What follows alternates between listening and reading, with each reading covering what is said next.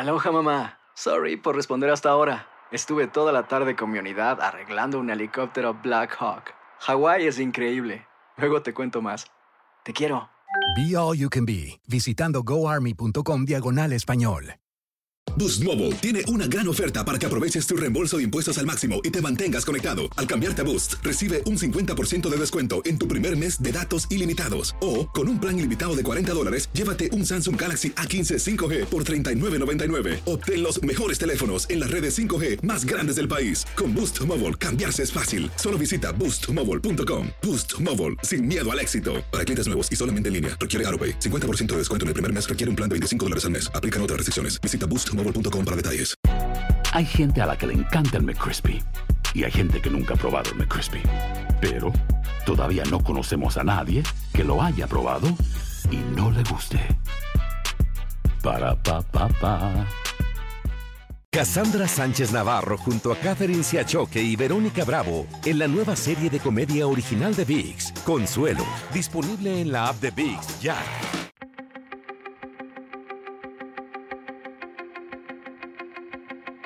Temas importantes, historias poderosas, voces auténticas.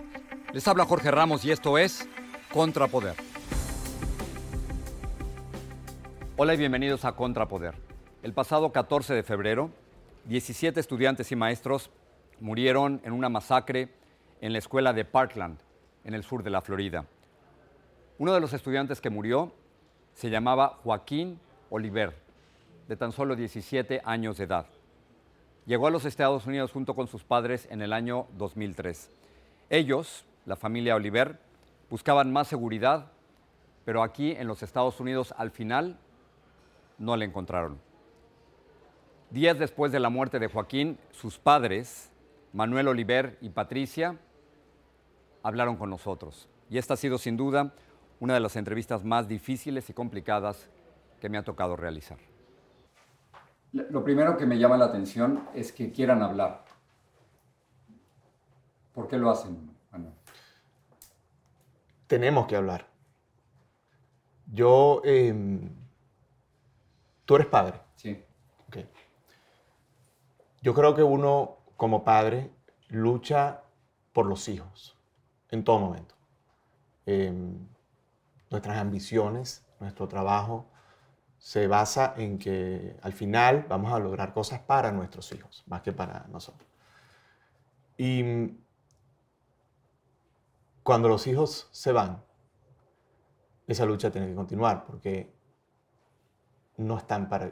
Tiene, que, tiene que continuar la lucha que ellos estaban llevando. O sea, la, la cambia un poco esa ambición, tiene, toma otro sentido, pero uno tiene que luchar por los hijos hasta que uno se va no hasta que ellos se van. Y es una manera de seguir siendo padre. No sé si emocionalmente nos, nos hace sentir un, poquito mejor saber que ahora tenemos muchas cosas que hacer. Nuestro hijo era un soñador. Joaquín era un soñador, era un, era un luchador. Em, siempre defendía las obras sociales, era un amante del deporte, era un amante de la música. Em, y estoy seguro que si, que si Joaquín hubiera tenido la dicha de ser un sobreviviente, estaría de primero en la lucha que están llevando estos jóvenes. Que es lo más importante ahorita, que es la razón por la que estamos hablando. Para que esta lucha continúe, para que la lucha de Joaquín continúe. Para que la lucha de Joaquín y de sus compañeros continúe. Para que lo que están organizando los jóvenes ahorita continúe y llegue hay, una diferencia muy importante en este acontecimiento. Y, corrígeme si, si, si tienes otra opinión o si le puedes incluso agregar a esto y entre ambos enriquecerlo aún más.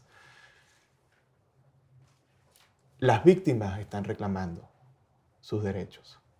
En esta ocasión no son las padres de las víctimas, no son los políticos que representan a estas ciudades, son las víctimas. Estos muchachos se están defendiendo por ellos mismos. Ellos, estos muchachos se están dando cuenta estos estudiantes que están convocando a otros estudiantes para Washington. Eso es nuevo. Eso no había ocurrido. Eso no había ocurrido. Eso no había ocurrido. Este ejército, que históricamente ha cambiado los grandes momentos en el mundo, está liderizado por jóvenes, por jóvenes americanos, por jóvenes que votan, que, que van a tener el derecho a elegir. En esta ocasión, no se va a quedar, no va a ser una página que se va a pasar fácilmente o que los políticos van a tener la posibilidad de pasarla fácilmente. ¿De verdad? ¿Ustedes creen que las cosas van a cambiar? Estoy absolutamente seguro. Sí. ¿Tú crees que esta vez va a ser distinto? Yo me ha tocado cubrir Columbine, me tocó cubrir la matanza en Virginia Tech, la matanza de los niños de Sandy Hook, y siempre escuché lo mismo. Esto va a cambiar y no cambió. ¿Por qué crees tú que esto sí va a ser distinto? Mira, yo en este caso, mm, distinto a los otros, porque la gran diferencia es que esta vez lo estoy viviendo yo como víctima. Yo siempre estuve lamentando muchísimo cada uno de esos eventos desde la televisión de mi cuarto. Terrible, terrible. Y yo decía, bueno, ¿y entonces ¿qué vamos a esperar? Vamos a seguir viendo que llega otro niño accidentalmente, se roba una pistola y va y lo mata y entonces salen otros a decir de que no importa, de que las armas no, no necesariamente si son o no legales van a impedir que pasen estos sucesos. No podemos acostumbrarnos a eso. Yo siento que en este caso, porque me ha tocado de cerca y porque veo a estos niños que están alrededor de nosotros y veo la cantidad de niños que han venido y que nos cuentan, que han escrito y que están dispuestos a todo, pienso que ya la- el vaso rebosó entre estos niños y dijeron, o esto eh, eh, casualmente con este caso se les rebosó el, caso y el vaso y dijeron, ok, ahora sí vamos a salir adelante, ya se- basta.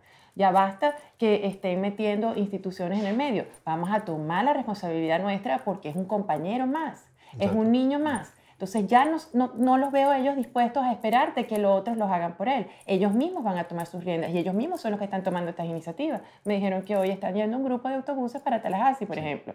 Entonces, me- ayer, ah, en este momento hay una misa también por ellos. La- todos la- mm, los reclamos que están haciendo las esquinas alrededor del colegio, en el parque que tenemos atrás, han salido, no han dejado de salir desde el minuto cero, desde el mismo miércoles cuando todo comenzó.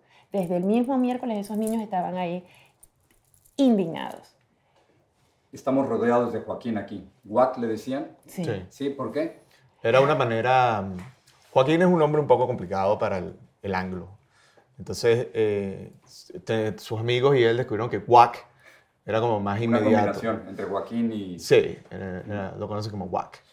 Eh, Lo vemos con el pelo pintado, eh, con una cachucha, con uniforme de varios deportes, Sí, ¿no? sí. De varios deportes. El tema del deporte era su pasión. Lo Joaquín. entierran con una camiseta deportiva. Sí. Sí, Sí, ¿con Sí. cuál?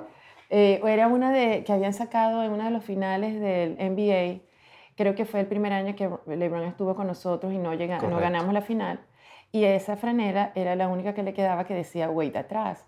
Y hace nada fue que Wade res- regresó a Miami y él estaba tan impactado de la emoción, él lloró y todo, y nosotros estábamos tratándonos de comunicar. O sea, eso fue el, el, el boom de ese día. Joaquín que me Wade llamó a la oficina. Eh, sí. Joaquín me llamó a la oficina, que lo hacía con mucha frecuencia cuando, cuando estaba contento por algo y Sí. tenía una conexión muy, muy estrecha con, con ambos y una relación muy estrecha y especial conmigo. Compartíamos muchas cosas. Y me llamó a la oficina. Pa, guess who's coming back? Guess who's coming home? I don't know. I mean, Sí. una tía de Venezuela, no sé. Wade is coming back. So we- wow, I need that jersey. Se la compraste. No dio tiempo. No, no dio tiempo, no dio tiempo. Entonces dio se- tiempo. ese mismo día se puso esta Me que hubiera carga encantado, puesta. Jorge. Me hubiera encantado No dio comprarse. pero No no dio me dio tiempo. La compraste después. La voy a comprar. Eh, y esa es la parte que me hace... ¿Conoces el, el- el dicho ponte en mis zapatos? Sí, sabes que no puedo. ¿Por qué? No me lo puedo imaginar. No te lo puedes imaginar. Qué bueno. Porque sí es difícil. Ese dicho tiene otra versión. Yo me estoy poniendo en sus zapatos.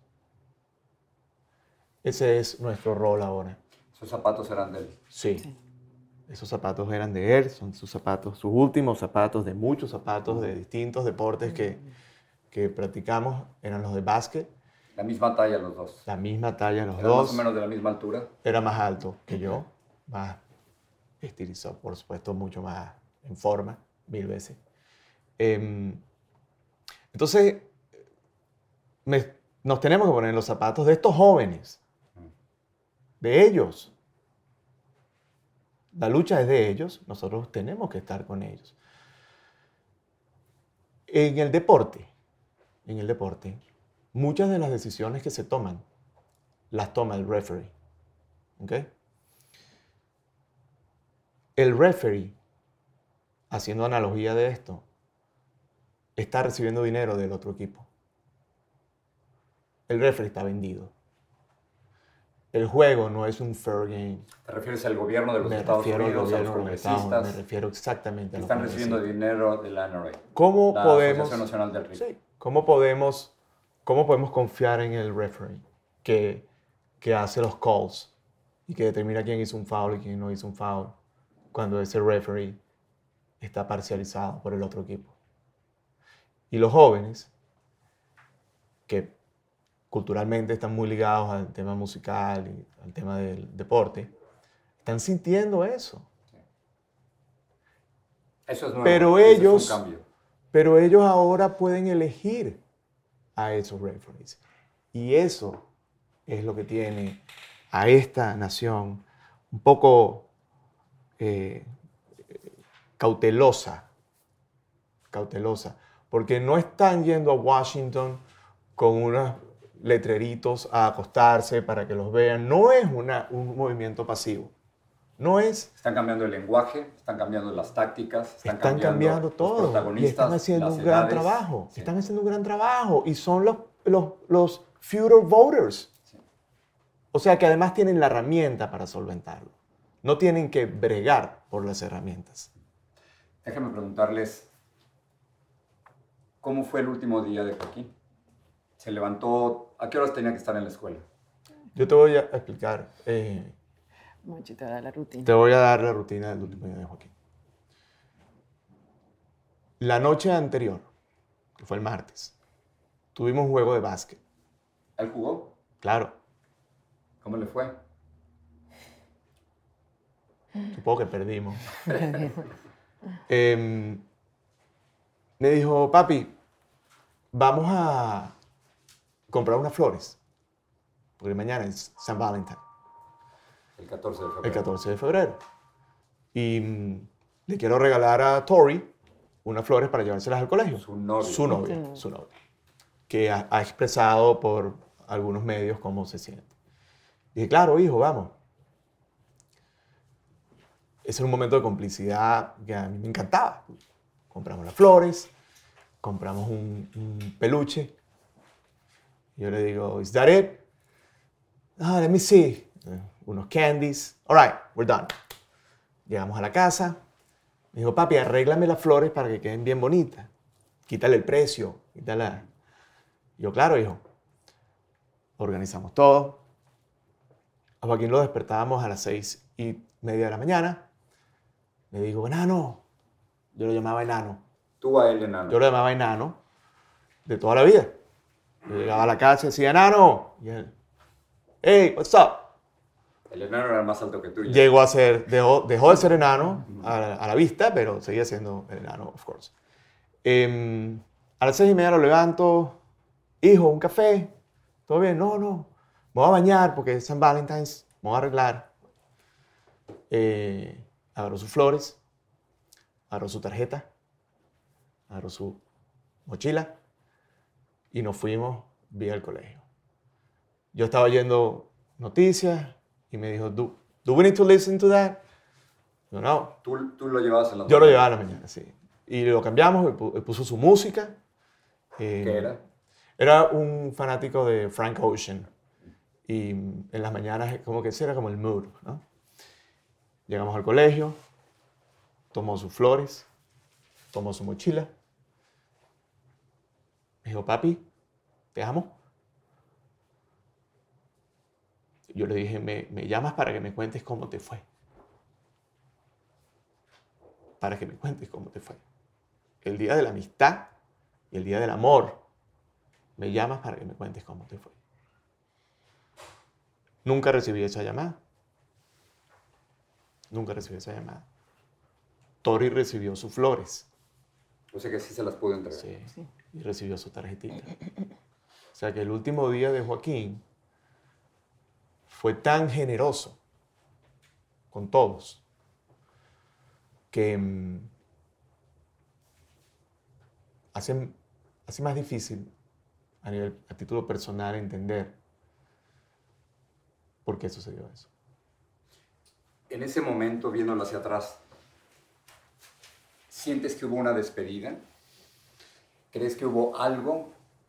Algo La energía de... como padre, algo, algo que te decía, No. eh, no, no había señal, no encontraron ninguna señal. No, Nada raro, era no. un día normal. Era un día normal, sí, era un día normal. La única diferencia que tenía ese día en especial era su, esa demostración de, de detalle, de respeto al amor, de respeto a la amistad. Era un niño generoso. Porque era una celebración, era un niño absolutamente generoso. ¿Qué pasa esa tarde ahí? ¿Qué, ¿Dónde estaba? Eh, esa tarde, esa tarde, eh, en la que comienza toda esta pesadilla, nos enteramos por las redes sociales que hay un alarm, un red code en el, El en el code. colegio. ¿Cómo lo recibes? ¿Tú lo recibes, Patricia? Sí, yo estaba llegando a almorzar, yo estaba en la oficina y mm, casualmente yo no hago eso todo el tiempo. Veo, me meto en Facebook. O sea, llegué a la oficina, me senté y, y me metí en Facebook y lo primero que veo que una amiga pone que había un red coat en el colegio. Y le escribo a ella aparte y le pregunto qué es eso. Entonces me dice que eh, está- hay un lockdown allá. Entonces después me escribe, hay un shooting y, ya, y me pone, hay cinco víctimas. Bueno, nada. Llamo a Monchi tele- a, a la oficina y le digo, porque él está mucho más cerca que yo, y le digo, mira, Mimo, eh, hay, una, hay una- un shooting en el colegio de Joaquín. Y Monchi me dice, bueno, que yo me voy para allá, le voy a decir a Sal. Sal es otro papá que, que además fue coach de Joaquín en, en béisbol, y pues los dos se vinieron para acá. ¿Dónde estabas, Manuel? Estaba en mi oficina. ¿Cerca de la escuela? Eh, yo, eh, mi oficina es en Deerfield Beach, queda probablemente 10, 15 minutos de la escuela. Llegan los dos ustedes a la escuela. No, no no. podíamos, no El acceso, acceso. a la escuela era, era imposible. Em, previo a esto, cuando te enteras de esto, pues comienzas a llamar. Y me extrañaba que Joaquín no me contestara, Exacto, pero y no me, no me caía la llamada. por supuesto, en, en este momento, pues pueden estar pasando muchas cosas. Puede ser que salió corriendo, no contestó, no, no hay en la mente de ningún padre, dentro de ese temor, pues siempre estás, no vas a contestar, en algún momento contesta. Me empiezo a comunicar con los amigos, sí me contestan. Em, ¿A qué hora era eso? eso debe haber sido como a las 2 de la tarde. Eh, como dos y media, Sí, más o menos, algo así, sí, sí, sí. Cuando llegué a un punto determinado, la, la ciudad eh, colapsada, el, el en- entorno del colegio colapsado, llego a un punto en que no hay acceso. Le planteo a un oficial, mi hijo está allá adentro y necesito recogerlo. Y mm, ellos también estaban, supongo que con las mejores intenciones, tratando de resolver toda esa locura, ¿no? Y mm, no quedaba otra cosa que llamar. Llamar, continuar llamando, continuar llamando hasta que alguien contestara, llamar a los amigos. ¿Have you seen Joaquín? No, I haven't seen him. Las ¿Tori? horas- ¿Hablaron con Tori? ¿Con la Sí, bueno, Claro, sí, yo le, escri- yo le escribía, o sea, Joaquín, al yo llamar primero, no me, me salió directamente a la contestadora. Le escribo a, a Tori, y a la mamá de Tori, si- a ver si había escuchado de Tori, o a Tori. Y después eh, Dylan, el otro amigo, andaba con Tori y fue el que me respondió y me dijo, no, nosotros estamos aquí, pudimos salir, nos mandaron hacia Walmart. Y mm, vieron a Joaquín, no, pero sabemos que está en el otro edificio. En el otro edificio, ¿de cuál edificio? Imagínate. Claro. Eh, eh, eso fue toda la información. Y mm, nada, me monté en el carro no, y, y- y- y me vine para acá. Pasaron las horas Pasaron y las Joaquín no horas. salía. Y Joaquín no apareció. Pasaban las horas y, y por supuesto, eh, pasaban también las esperanzas con las horas. Em, hasta que pues te dan la noticia que hasta cierto punto la- no la estás esperando, pero te la estás imaginando que es una posibilidad. En ese momento. ¿Cómo les dijeron? ¿Quién les dijo? Nos dijo el FBI, eh, previo a esto nosotros empezamos a recorrer hospitales. Como no había acceso al colegio, lo que sucede en este caso y, es que el desespero te, te exige conseguir a tu hijo. ¿ok? Y estás orando porque esté en un hospital. Esa es la nueva eh, meta, que esté en un hospital. Bajo cualquier condición, que esté en un hospital. Y empieza uno a recorrer hospitales, en, todo ese colapso de gente hacia un lado y hacia otro. Le pedimos a un policía que si nos podía escoltar para llegar rápido. Y así fuimos y en los hospitales no estaba, la información no la estaban liberando desde los hospitales. Eh, el FBI concentró a los, a los padres de las víctimas o a los padres de los niños que no habían aparecido y que habían aparecido también en el Marriott Hotel. Y mm, al cabo de muchas horas, ese grupo de padres se fue reduciendo porque los niños iban apareciendo. Y al final, pues, quedó un pequeño grupo que nos llamaron eh, familia por familia y nos, nos dieron la, la noticia de, de que Joaquín había sido una de las víctimas fatales. Pero para entonces yo- ustedes ya sabían que, ya lo sentían. No, Bueno, no, sí- no, no, eso eso es- no lo puedes... eh, Eso lo evitas sentir. Tú no puedes O sea, renunciar a la, a la fe de que tu hijo está en algún sitio y que lo vas a ver y que lo vas a y que va a estar contigo. Eso no, ese sentimiento me resulta imposible pensar que alguien pueda llegar a esa conclusión sin que llegues al, al como el aviso final, que es cuando O sea, hasta el último segundo. Hasta el último Claro, segundo. Lo que claro, estábamos esperando es que último nos segundo. dijeran en qué segundo. hospital estaba. Claro. Porque una de las razones que daban por la cual no nos habían dado mm, eh, más información anteriormente era porque habían niños que no tenían los ID y que estaban de repente teniendo cirugías y pues no querían dar ninguna información hasta que no estuvieran seguros. A nosotros nos piden que mandemos una foto de Joaquín a un email X para poder identificarlos. Ok, se hace eso. Eh, con la esperanza de siempre escuchar De que no. que en dónde está, o sea, que lo, están interviniendo, que está pasando algo, pero de que sabes que está pasando algo, estás pasando algo, lo que no quieres es ace- o aceptar, pero de verdad, sinceramente, eso nunca, nunca yo evité que me pasara por la mente. ¿Cuándo lo vuelven a ver finalmente? em, El viernes en la tarde. Sí, a los días, a los dos días, creo, ¿no? en la El funeraria. viernes, el viernes en la tarde. En la sí. funeraria lo volvimos a ver. Fue una larga espera para volverlo a ver. Em, esa es la parte tormentosa de esta historia. ¿ok? Pero ahora nosotros, y cuando digo nosotros, te lo, te lo, te incluyo tenemos una meta muy importante de apoyo y solidaridad con estos muchachos. ¿ok? Nosotros podemos cubrir todas las historias, todas las historias, pero nosotros tenemos que motivar a más jóvenes a que reclamen su derecho a tener seguridad en sus escuelas. Jorge, ¿alguna vez has ido a buscar a, a tu hijo o a tu hija a la escuela? veces, Ok. Miles de veces, ¿Alguna vez has tenido que entrevistarte con algún profesor en la escuela? varias veces. Supongo que te pidieron identificación para poder entrar. Ok. Yo fui muchas veces a reunirme con muchos profesores porque Joaquín se encargó de que... Y mm, resultaba complejo, resultaba complejo. Y... It's for your security, sir. It's for your kids' security and for your own security. Pero entonces, ¿cómo explican que alguien, un- alguien de 19 años, haya podido entrar a esa misma escuela, Ajá. donde a ti te pedían identificación, ¿Cómo? con un rifle AR-15? No me lo explico. ¿Cómo explicas que alguien de 19 años tenga un rifle AR-15? Esa es la pregunta que tenemos que hacernos. ¿Era legal? ¿Lo compró ¿Era legalmente? legal? ¿Era legal? ¿Qué edad tienen tus hijos? 19 y 31. Ok. Tu hijo de 19 necesitaría un fake ID para comprar alcohol, para comprar cigarros, Pero no para comprar un arma. pero no para comprar un arma. De hecho, para comprar un arma ya está grande. Pudo haberlo hecho hace un par de años. Pero tu hijo de 19 años tiene edad suficiente para votar. Y tiene edad suficiente para elegir, para elegir a ese referee que no esté comprado por el otro equipo. ¿Ustedes culpan a los congresistas que han recibido dinero del NRA?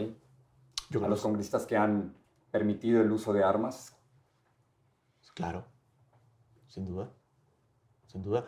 A los congresistas que no han tenido la valentía para sentarse en un debate sobre gun control.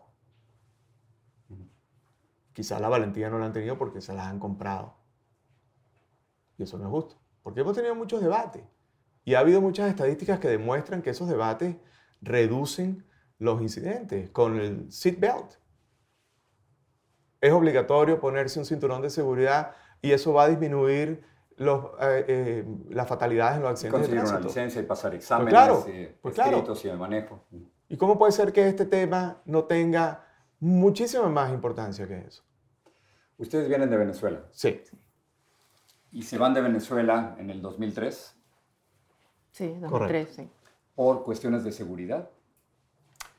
nosotros nos vamos de Venezuela por, porque queríamos un futuro mejor para nuestra familia. En ese momento era obvio, nuestra posición, eh, te hago este paréntesis, sobre Venezuela es muy clara. Nosotros eh, estamos absolutamente en contra de las cosas que suceden en nuestro país. Muy clara. Eso sería otra entrevista. Ven, Te puedo dar todo mi Lo dejamos afuera. Pero ustedes, ¿por qué se van de, de Venezuela? Nos vamos de Venezuela buscando Joaquín- un mejor futuro para nuestros hijos. Joaquín tenía cuántos años? Joaquín tenía dos años. Joaquín Ayer. celebró su, su año tres. Le compramos una torta con unas velitas el día siguiente de haber llegado a los. Estados Unidos. ¿Y se lo traen por qué? Bueno, porque nos decidimos mudar para acá. Decidimos, como te digo, decidimos buscar un sitio más seguro, un sitio más, eh, un país más civilizado, una sociedad más civilizada, una, un American Dream. Y ¿Lo vivieron? sí, claro, claro. ¿Uno se arrepiente de haber tomado esa decisión o no? No. No, no, definitivamente No, no. no. no. Para nada. Joaquín fue un niño muy feliz gracias a esa decisión. Gracias a esa decisión. Leí en, su, en sus redes sociales algo que escribió de ustedes. Eh, ¿Se los puedo leer? Claro. Está en inglés. Te lo escribo a ti en Instagram. Ajá. Dice, Father, lo voy, lo voy a ir traduciendo, que eras no solo un gran padre, sino un gran amigo. Hemos estado juntos uno por el otro cuando nos va bien y cuando nos va mal. Desde el momento en que jugábamos trash can basketball hasta cuando vimos a los astronautas llegar al espacio y cuando tomamos juntos nuestra primera cerveza. Siempre has estado cerca del enano. Feliz Día del Padre. Eres el mejor padre que pude haber soñado. ¿Cómo te sientes leyendo eso? Yo te puedo decir cómo me siento yo. Me afecta, pero me, me siento muy bien de haber sido un buen padre. Esto. Claro. me hace sentir muy bien de que el poco tiempo que pude disfrutar a mi hijo, lo disfruté al máximo. Nosotros nos dedicamos a tener una familia feliz. Una familia feliz. Y ahorita cuando lo estabas leyendo, eh, me parecía que estuviera él diciéndome eso, o sea que me hiciste, llegó muy, a- muy adentro y No sé cómo lo leí. De ti dice, en tu cumpleaños, feliz cumpleaños a mi roca. Sin ella no sería nada. Me ha enseñado todo lo que sé sobre el respeto y la vida. Te amo. Este es el mensaje que les deja, ¿no? sí, Sí. sí. Y fight for the rights of these kids. Nos deja ese mensaje y nos deja wear my shoes and help them. Help them get there. Esa es la misión. Y de verdad, sinceramente, yo siento que Joaquín se ha dedicado a ser la voz a través de todos sus amigos. No sabes la magnitud de apoyo que esos niños han manifestado desde los niñitos de freshman, desde los hermanitos, de los amigos que eran ya de la edad de Joaquín, cómo nos han llegado mensajes de que queremos ser como Joaquín, que Joaquín siempre nos apoyaba, que Joaquín siempre nos defendía, que Joaquín siempre estaba ahí y les había ofrecido siempre su respaldo en cualquier momento, en cualquier circunstancia. Y creo, y estamos y vamos a que esos niños, porque no es que Joaquín, para mí ahora son todos los niños, nosotros estamos con todos los niños. Esta casa siempre estuvo llena de niños, eh, los niños de sus amigos son nuestros amigos, nos abrazan y nos besan y han sentido siempre el cariño y el respaldo cuando entraban por esa puerta, sabían que nosotros eh, iban a recibir de nosotros solo más que amor aprendieron a comer arepas con nosotros, ya querían comer arepas, ya yo les dije que iba a tener una, un set de cómo enseñarles a hacer arepas a ellos para que les hicieran en sus casas y les enseñaran a sus papás. Ese pedacito de esa parte cultural que nosotros trajimos, se la, la compartimos con ellos ellos la disfrutaban enormemente. Las cantidades de mamás que han venido para acá, de todos esos amigos, que dicen, no, ese no es tu hijo, ese es nuestro hijo. Y yo siempre decía a todos ellos, you're my son from another mom. Y ha sido increíble indescriptible, indescriptible cómo han venido, cómo nos consultan, cómo nos consuelan. Le hemos abierto la puerta, le digo, vengan para su cuarto, eh, aquí todos estamos con el mismo dolor. Vengan a consolarse aquí con nosotros, ahí está su cuarto, lo que ustedes hacían, lo que ustedes hablaban. Siéntanlo, siéntanlo que eso para a todos nosotros nos va a hacer mucho bien y no podemos quedarnos callados. Gracias, gracias a los dos por hablar con nosotros. Gracias, a ti, Jorge. Gracias. Muchas gracias. No sé cómo lo hacen. No sé cómo. Ojalá nunca lo sepas. Yo sé. Gracias.